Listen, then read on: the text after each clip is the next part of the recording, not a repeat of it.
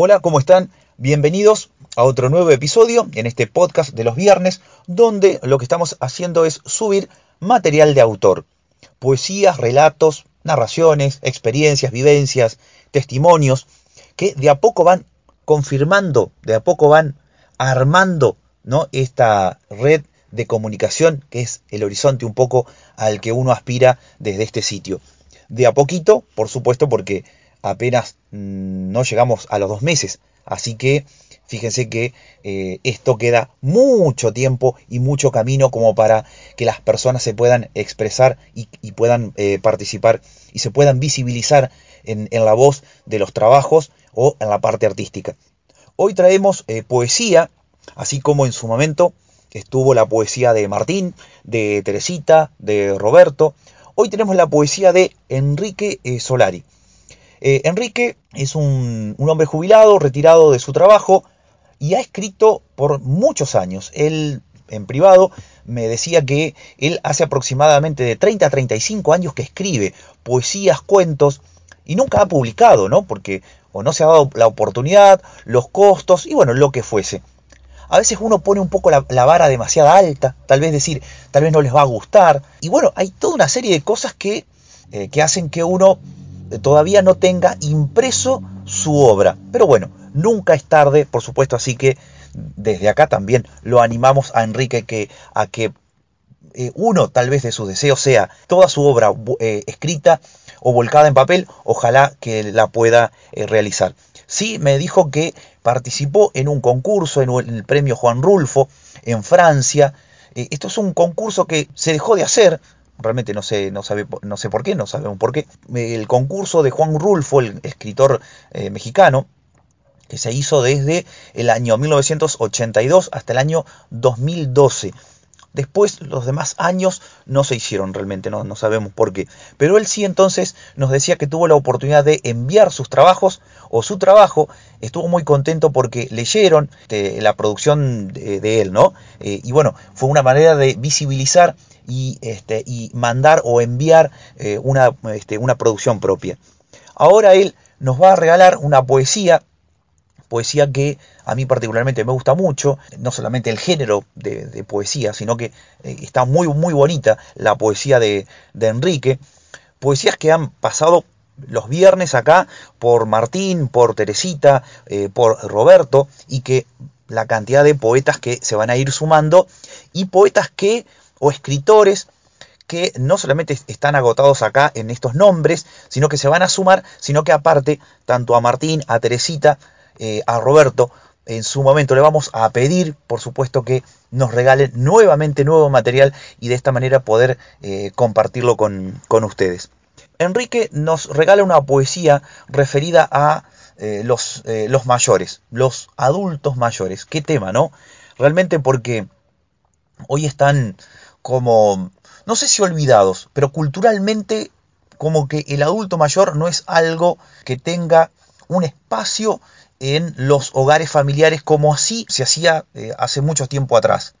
Sí, el adulto mayor está, hoy está visibilizado, hoy hay espacios, pero dentro de lo que es la familia no está organizado para que esté ese adulto mayor, el abuelo, la abuela. Y bueno, referido a eso, y antes de pasar a la poesía propiamente dicha de, Enrique, los otros días estaba leyendo casualmente, eh, producto de esta situación que estamos eh, atravesando, de la emergencia sanitaria, eh, en un periódico estaba leyendo al filósofo británico John Takara, y él hablaba de un concepto muy interesante que es la comercialización del cuidado.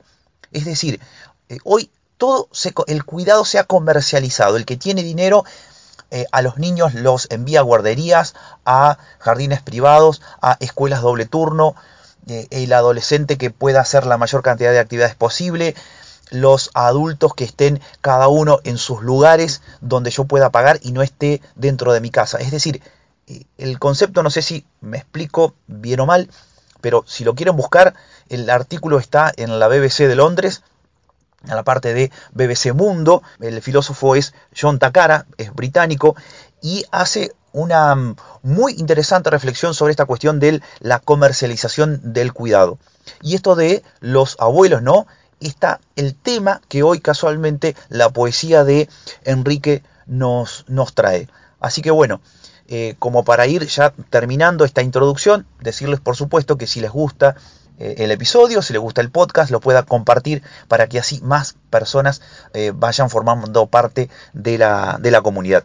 Y el último detalle, el sábado pasado no estuvieron los chamameceros porque se me había roto la computadora principal, no los tenía, eh, tenía con una computadora muleta, así que no los pude subir. Pero mañana sí, y bueno, a partir de todos los sábados va a estar entonces Antonio Tarragorros con este programa que es eh, los, los chamameceros. Muy bien, entonces, dicho esto, que no se diga más, vamos a escuchar a Enrique en esa bonita poesía referido eh, a nuestros abuelos. Hola a todos. Mi nombre es Pedro Enrique Solari, nacido en San José de Gualeguaychú. Soy jubilado, escribo desde hace algunos años. Me gusta hacerlo solo por hobby, en los momentos libres y cuando tengo tiempo. En esta oportunidad y por ser mi primer trabajo, le dejaré algo que escribí hace más o menos unos 30 años, cuando por razones laborales me encontraba en la provincia de Santa Cruz, más exactamente en la ciudad de Río Gallegos. El nombre es Hombre de otro tiempo. Habla de la falta de afecto de nuestros mayores, algo parecido a la realidad. Espero le guste y dice más o menos así. Bajo la luna plateada que iluminaba los cuerpos, caminaba la avenida con rumbo tal vez incierto, un anciano cabizbajo aquella noche de invierno. Detuve el coche un instante y llamándolo le dije, Abuelo, ¿dónde va usted? Suba un momento y lo acerco. Muy confundido el anciano seguía con paso firme. Le repetí la pregunta, con voz más alta esta vez. Se acercó hasta el auto mirándome con asombro mientras por lo bajo decía Perdone usted. No lo oigo. Era un señor mayor, apuesto y bien de su tiempo. Me recordaba a mi padre por la forma de su acento. ¿Cuántos años usted tiene? le pregunté al momento. Joven, ¿qué importa eso? Ya no servimos los viejos.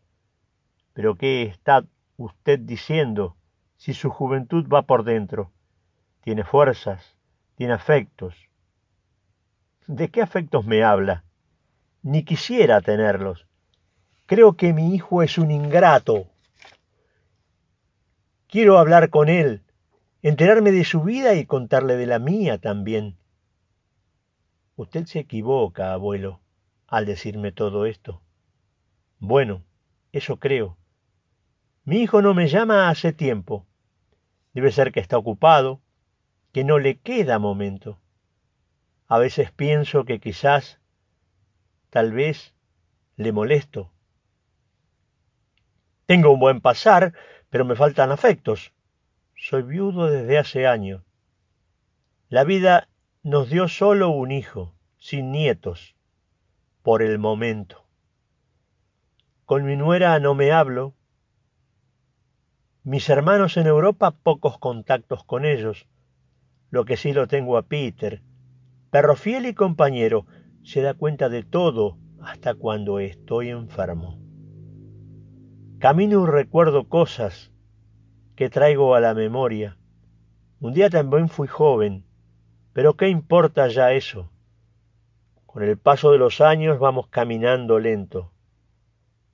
Atiné solo a decirle no se margine, abuelo.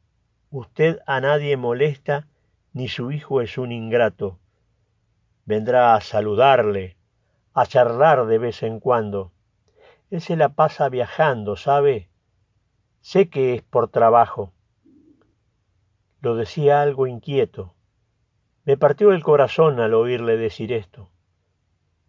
Lo pensé por un instante, pues lo veía sufriendo, que sólo atiné a decirle déjeme que sea su nieto.